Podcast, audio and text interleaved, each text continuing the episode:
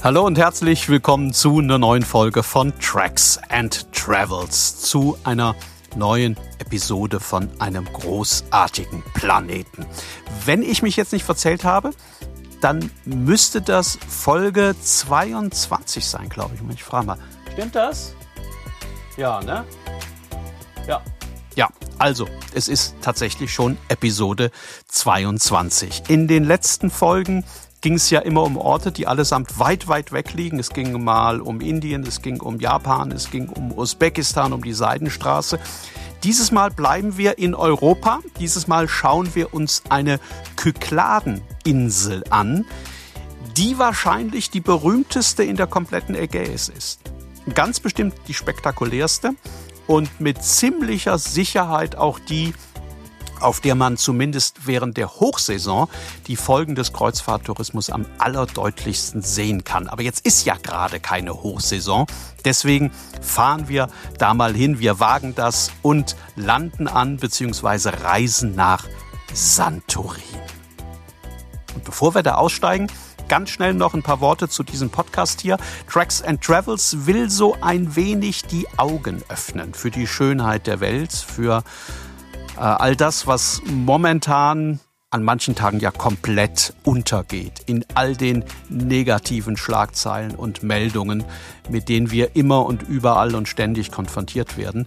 Ich würde mit dem Podcast hier gerne den Blick lenken auf die ja, auf die Einzigartigkeit unseres Planeten, auf das, was man oft genug übersieht, obwohl es eigentlich nicht wirklich verborgen ist. Wenn man sich die Mühe macht, hinzuschauen, ein bisschen genauer hinzuschauen, dann kann man all das entdecken. Ich bin Stefan Link, bin seit vielen Jahren in der Welt unterwegs, schreibe Reportagen und Bücher und Kolumnen und Romane. Und weil ich mir die Welt auch gerne anhöre, während ich mir sie ansehe, deswegen gibt es diesen Podcast hier. So, jetzt geht's aber los. Ella Ella Manuela, auf geht's nach Griechenland. Tracks and Travels. Episoden von einem großartigen Planeten. Heute mit einer Folge über die Insel Santorin, die auf Santorin und im ganzen Land gar nicht Santorin genannt wird, sondern Thira.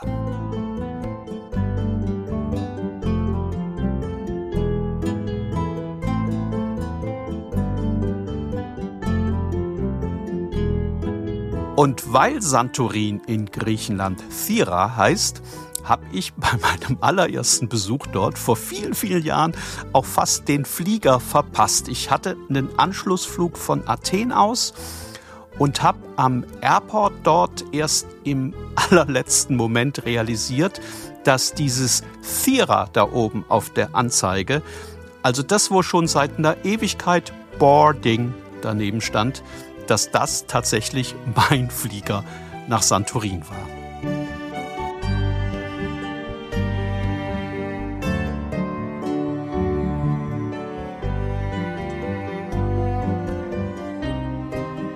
Für alle die, die noch nicht da waren, beschreibe ich die Insel mal ganz schnell. Also Santorin liegt nördlich von Kreta, hat etwa 25.000 Einwohner. Wenn man mit dem Flugzeug anreist, dann kann man da schön beim Landeanflug sehen, dass Santorin geformt ist wie ein seitenverkehrtes großes C. Und dass der innere Rand dieses Buchstabens, also die Wölbung im C innen drin, dass das eine sehr hohe und sehr steile Klippe ist, die fast senkrecht aus dem Meer hinaufragt. Wenn man dieses C in Gedanken zu einem O erweitert, dann geht man der Vergangenheit der Insel von der Form her auf den Grund, dann kann man sich ganz gut vorstellen, dass diese Insel, dieses Santorin, eigentlich ein Vulkan ist. Und dass man, wenn man oben auf dem Rand steht und hinunter ins Meer schaut, dass man dann gewissermaßen in den Krater dieses Vulkans hineinsieht.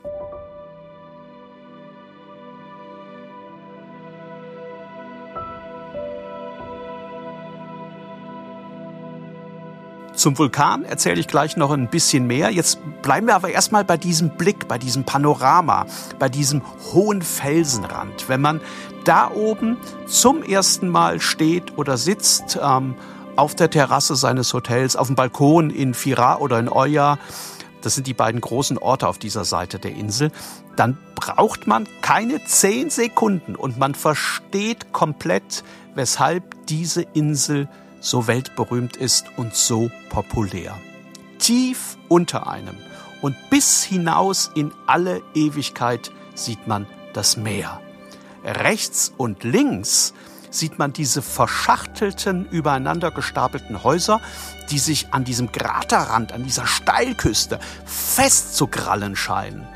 Und die sind so blendend weiß, dass man die Augen manchmal kneifen muss. Und wenn man draußen auf dem Meer ist und schaut auf Santorin hinüber, dann sieht das aus, als liege oben Schnee auf der Insel. Das ist das Panorama, das Santorin berühmt gemacht hat. Das ist der Blick, den man kennt, bevor man überhaupt auf dieser Hotelterrasse, auf diesem Zimmerbalkon gewesen ist, weil man dieses Panorama, diesen Blick schon 1017 Mal gesehen hat. Im Kino, im Fernsehen, in der Werbung, auf Büchern, bei Instagram. Dieses Panorama ist eigentlich überall. Und trotzdem fällt es einem schwer, sich von diesem Anblick loszureißen und sich wieder wegzubewegen von seiner Terrasse oder seinem Balkon, weil dieses Panorama und dieser Ausblick einen irgendwie festzuhalten scheint. Also das ist fast schon hypnotisch. Man, man sitzt dann da, man trinkt einen Kaffee, man trinkt ein Wasser, man trinkt vielleicht später ein Wein oder ein Bier. Man sitzt da und macht eigentlich gar nichts, sieht nur zu, wie die Zeit vorübergeht und man weiß irgendwie in sich drin, dass man so eigentlich jetzt einen großen Teil seines Urlaubs verbringen könnte. Nämlich mit nichts tun, einfach nur mit Schauen hinaus in dieses Panorama hinein. Es ist auch äh, relativ still auf diesen Terrassen, die da an der Klippe entlang oben angelegt sind. Die haben dicke Mauern, äh, da wird der meiste Lärm von außerhalb geschluckt und auch das führt so ein bisschen dazu, dass man irgendwann das Gefühl hat, die ganze andere Welt, also der Rest, das sei irgendwo alles ganz weit weg. Und man selbst habe auf seinem Zimmerbalkon, auf seiner Hotelterrasse quasi so ein neues, kleines, privates Paralleluniversum aufgemacht.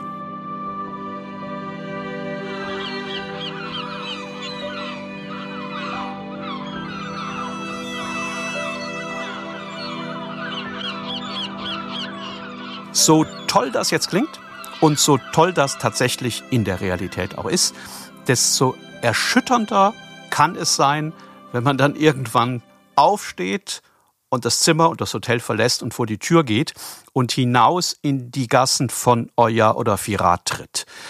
Ab dem späten Vormittag und bis in den späten Nachmittag hinein ist Santorin die vollste und überlaufenste Insel der Ägäis. Ich sage das jetzt nicht, um irgendwen abzuschrecken. Ich finde aber, man muss das erwähnen, damit da kein falsches Bild entsteht. Santorin ist ein absoluter Hotspot für Kreuzfahrtschiffe.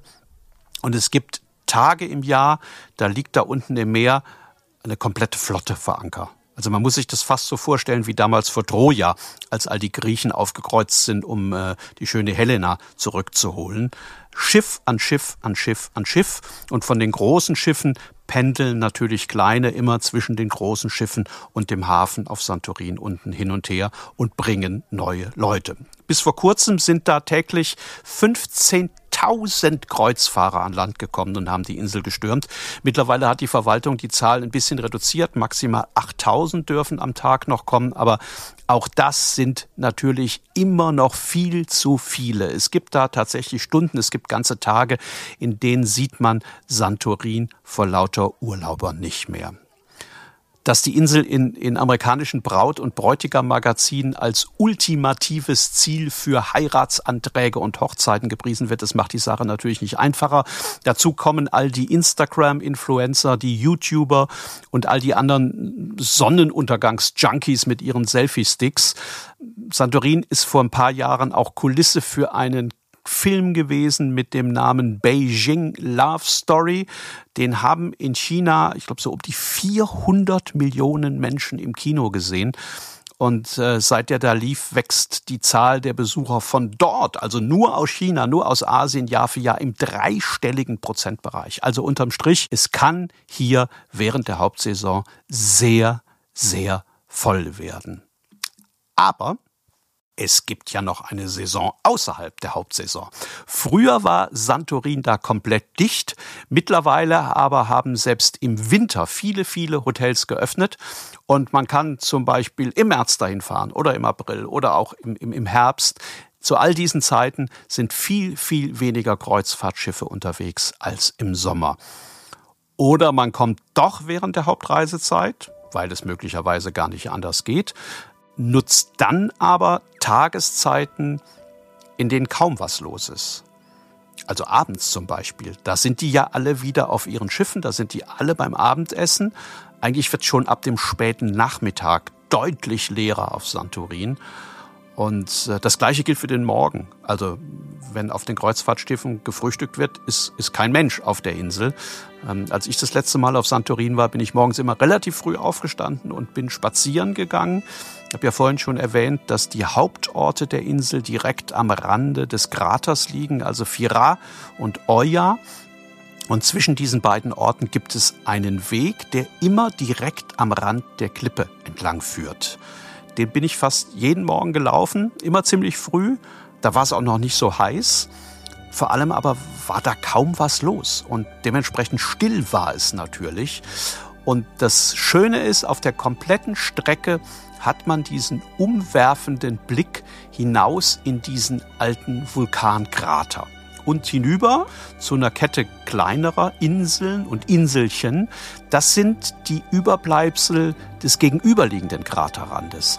Also der war tatsächlich so verdammt groß. Und wenn man das sieht, dann kann man sich sehr, sehr gut vorstellen, was dieses Santorin früher für ein gewaltiger Vulkan gewesen sein muss bis er zum bislang letzten Mal ausgebrochen ist. Das war vor ähm, 3600 Jahren. Damals blieb hier kein Stein auf dem anderen.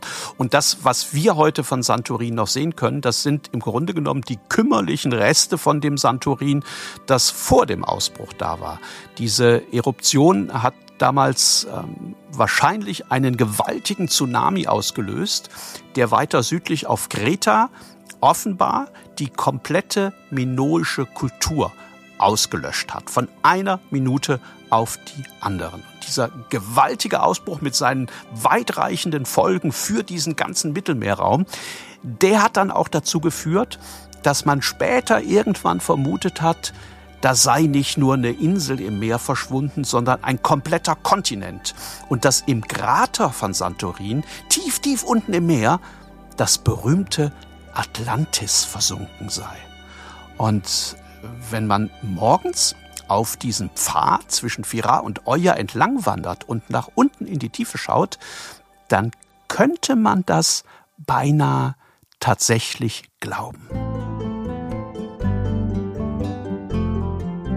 Ich finde das übrigens sehr sympathisch, dass diese Atlantis-Theorie auf Santorin überhaupt nicht ausgeschlachtet wird. Also das ist ja eigentlich eine Steilvorlage. Anderswo würde man da einen Höllenrummel drum entfachen. Äh, vom Erlebnispark bis zum Musical Der Tag, an dem die Welt unterging, mit, mit beispielsweise Vicky Leandros in der Hauptrolle. Auf, auf Santorin gibt's überhaupt nichts davon. Wenn man sich für den Vulkanausbruch interessiert, dann kann man sich Ausgrabungen anschauen. Also da ist eine, eine alte Stadt namens Akrotiri die damals verschüttet wurde bei diesem Vulkanausbruch. Also das ist so eine Art Pompeji in der Ägäis. Die kann man sich anschauen, die Ausgrabung. Das ist sehr, sehr faszinierend. Aber ansonsten rührt man auf Santorin den Mythos Atlantis überhaupt nicht an. Möglicherweise hat man hier ja auch schon sehr früh gelernt, dass man die Götter besser nicht herausfordern sollte, wenn man am Rande eines Vulkankraters lebt, auf einem kleinen Stück Land mitten im großen Meer. So, jetzt aber zurück auf den Küstenpfad. Ich bin den dann immer bis Oya gelaufen, habe mir dann irgendwo ähm, ein kleines Café gesucht, habe einen Kaffee getrunken, ein bisschen was gefrühstückt und bin dann vormittags mit dem Linienbus zurück nach Fira gefahren. Äh, Busfahren kann man ganz wunderbar auf Santorin. Also man braucht dort keinen Mietwagen. Ähm, In vielen Inselecken ist der auch eher hinderlich kann man sich vorstellen bei der Lage der Orte dort. Äh, aber mit den Bussen kann man wirklich für ganz wenig Geld in jede Inselecke reinkommen und auch an die Orte auf der Ostseite der Insel, wo, wo Santorin ganz flach ist und wo die großen äh, Familienurlaubshotels an den Stränden stehen ähm, und wo Santorin hm, ja, fast aussieht wie eine normale Insel. Mal ganz ehrlich, wenn man sich entschließt, nach Santorin zu reisen, dann kommt man natürlich wegen dieser spektakulären Kraterseite der Insel, wegen all dieser Postkartenmotive dort und dieser äh, unbeschreiblichen Panoramen und natürlich wegen der legendären Sonnenuntergänge. Wenn die Sonne tief steht über dem Meer, dann fängt da alles an zu funkeln und zu blitzen und zu glitzern und es sieht dann irgendwann so aus, als habe sich das Meer in flüssiges Gold verwandelt. Das sind sowieso, finde ich, die schönsten Stunden in der Ägäis, wenn das Licht am, am Abend weich wird, wenn man äh, bemerkt, dass dieses Santorin an ganz vielen Stellen aussieht, als, als habe irgendwer das bis ins kleinste Detail durcharrangiert. Also dann fällt einem auf, dass der blaue Türrahmen ganz genau zu den blauen Fensterläden passt und die wiederum zum blauen Gartenzaun und der wiederum zu den blauen Kuppeln der Kapellen. Dann fällt einem auf, dass die Katzen so malerisch auf diesen weiß verputzten Treppenstufen liegen, dass man sie eigentlich auch für Attrappen halten könnte.